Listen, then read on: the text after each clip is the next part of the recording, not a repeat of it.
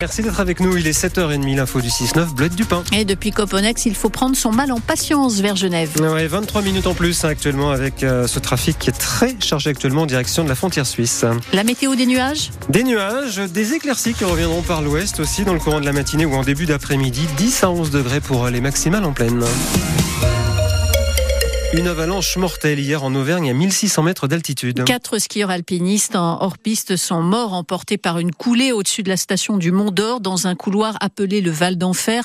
Selon le quotidien régional La Montagne, le groupe était aguerri. Il faisait partie du club alpin français de Vichy.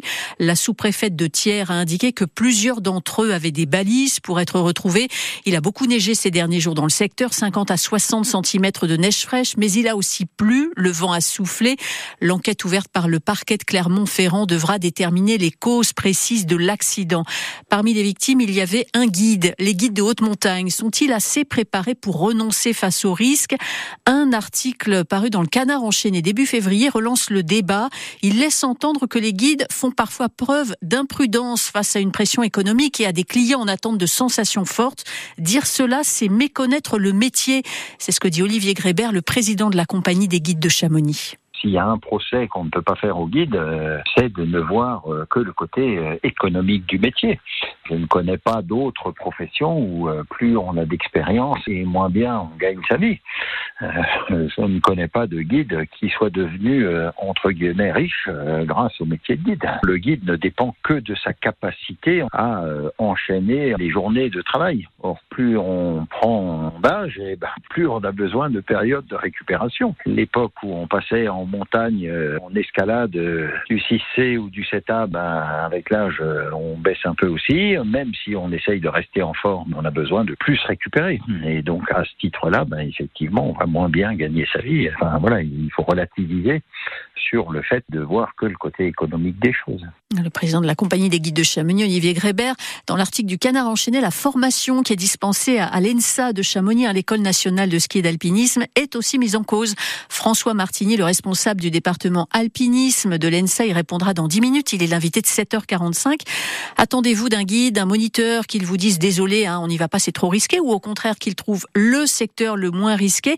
Donnez-nous vos témoignages, apportez-nous vos remarques 0806 00 10 10. Une femme de 26 ans a été hospitalisée à Genève cette nuit en état d'urgence absolue après une chute et une glissade dans le vide à Avoria au niveau de la promenade des Ardoisières. L'homme qui marchait à ses côtés a chuté aussi, mais lui a été stoppé par un arbre et il est légèrement blessé. Deux enfants de 14 mois et 2 ans intoxiqués au monoxyde de carbone hier après-midi à Saint-Julien-en-Genevois dans l'appartement familial en cause d'une chaudière défectueuse. Ce sont les parents qui ont alerté les pompiers en voyant les deux enfants pris de malaise. Ils ont été transportés au centre hospitalier d'Annecy. Contre-salon de l'agriculture à Détrier hier. La Confédération paysanne organisait euh, des fêtes paysannes dans plusieurs départements pour parler euh, d'un modèle agricole alternatif et pour dénoncer le salon de la Porte de Versailles à Paris, hein, qu'elle qualifie de business agricole. Un salon de l'agriculture plus politique que jamais d'ailleurs avec la crise actuelle. L'un des points de crispation pour les agriculteurs mobilisés, c'est la question du prix négocié avec les distributeurs. Un seul est présent au salon de la Porte de Versailles cette année, c'est Lidl, l'enseigne allemande se défend face aux critiques des professionnels, Willy Moreau. Les visiteurs se massent autour du comptoir où l'on sert du fromage et des morceaux de viande, production 100% française. Jérôme, un éleveur breton, passe très agacé à côté du stand jaune, rouge et bleu, les couleurs de Lidl. Ils ont bien fait attention de mettre que des produits français euh, aujourd'hui au salon. Hein. Après 364 euh, jours par an, ils vendent du produit étranger. C'est complètement faux, répond Isabelle Schmitt, directrice de la communication Lidl France. Lidl, c'est 73% euh, de Made in France en magasin, du lait, du porc, du bœuf, 100% français en magasin et euh, je pense qu'il faudrait qu'ils reviennent euh, pour euh, nous rencontrer. L'enseigne allemande invite même des producteurs avec lesquels elle travaille pour faire sa promotion. Aujourd'hui, les relations avec Lidl sont les meilleures relations commerciales qu'on ait au niveau des enseignes. Mais la colère est telle chez une partie de la profession que la présence de Lidl irrite.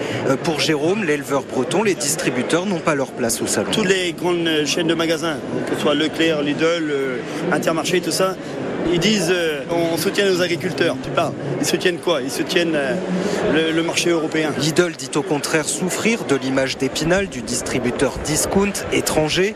Voilà pourquoi l'enseigne se sert de ce salon pour sa communication. Et le défilé politique se poursuit hein, aujourd'hui. Jordan Bardella reste au salon, hein, deuxième journée. Eric Ciotti, le président des Républicains, y est attendu. Et puis hier soir, Gabriel Attal est apparu pour fêter les 60 ans du salon de l'agriculture. Il y retourne demain matin. Une nouvelle plainte contre Gérard Depardieu pour agression sexuelle sur un tournage de film il y a trois ans. Elle a été déposée en fin de semaine dernière, selon Mediapart, par une décoratrice. Le comédien est déjà mis en examen pour viol sur une jeune comédienne. Il fait aussi l'objet d'une enquête pour agression sexuelle sur un tournage il y a dix ans. Un automobiliste intercepté à 241 km heure. C'était dans la nuit de samedi à dimanche sur l'A40 en direction de Chamonix. 241 au lieu de 110. Les gendarmes de l'escadron départemental de Haute-Savoie l'ont interpellé. Son véhicule a été saisi et son permis de conduire retiré. À mi-parcours des vacances de février en station, gros plan sur un secteur d'activité incontournable. La traumatologie, le centre hospitalier de Bourg-Saint-Maurice fait partie des établissements en première ligne hein, avec euh, ceux d'Albertville, de Chamonix, de Salanches. L'hiver, l'hôpital de Bourg-Saint-Maurice couvre une population qui passe à 200 000 habitants, hein, multiplié par 7 presque par rapport euh, au hors-saison. Les urgences prennent en charge deux fois plus de patients que le reste de l'année et les patients du quotidien, eux, continuent d'arriver. Certains jours, il faut pousser les murs. Alors, en attendant une éventuelle extension de l'hôpital de Bourg-Saint-Maurice, les différents services s'organisent. Sophie Mirande, coordinatrice des soins. L'hôpital de Bourg-Saint-Maurice, dans son agilité, a mis en place des organisations pour faire en sorte d'accueillir en hébergement dans des services des patients. On appelle ça le plan vert. Par exemple, en maternité, on a la possibilité d'hospitaliser les femmes qui ont un traumatisme du membre supérieur. Donc ça, c'est organisé. Le chirurgien va faire la visite dans le service de maternité, mais euh, ils ont un suivi médical et une surveillance et les soins euh, prodigués par, les paramédicaux comme s'ils étaient dans le service requis. Et à Bourg-Saint-Maurice, hein, à l'hôpital, le nombre de lits double en chirurgie l'hiver. Hein, il passe de 20 à 40. En Coupe du Monde de ski alpin, Clément Noël a terminé deuxième hier sur le slalom qui se déroulait en Californie. Le skieur de Val d'Isère a terminé derrière l'Autrichien Manuel Feller.